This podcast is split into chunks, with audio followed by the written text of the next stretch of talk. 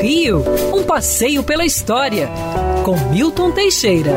Amigo ouvinte, no dia 30 de setembro de 1931, o presidente Getúlio Vargas indicava Pedro Ernesto para prefeito do Rio de Janeiro. Substituiu o antipático Adolfo Bergamini, que só fizera abrir inquéritos contra os antigos funcionários públicos, inquéritos que não deram em nada.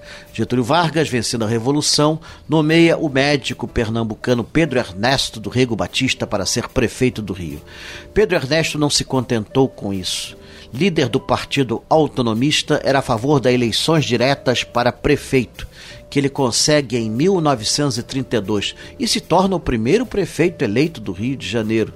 Por 50 anos, foi o único prefeito eleito da nossa cidade.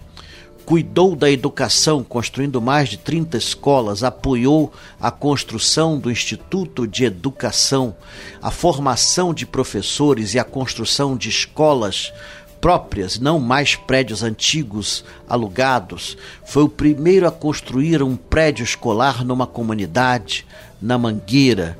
Também era a favor de postos médicos e hospitais decentes. O Hospital Pedro Ernesto, que leva seu nome, foi feito por ele que também foi um grande estimulador da cultura popular, valorizando o samba e criando os desfiles de escola de samba, do qual o primeiro vencedor foi a escola de samba Mangueira. Pois é. Pedro Ernesto foi caçado como comunista em 1935 e passou 10 anos na cadeia, onde adquiriu uma doença incurável que o levou ao túmulo. Morreu assim um dos heróis do Rio de Janeiro.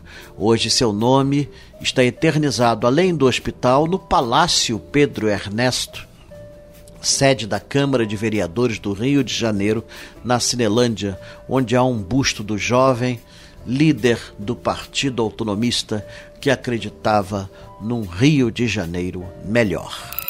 Quer ouvir essa coluna novamente? É só procurar nas plataformas de streaming de áudio. Conheça mais dos podcasts da Band News FM Rio.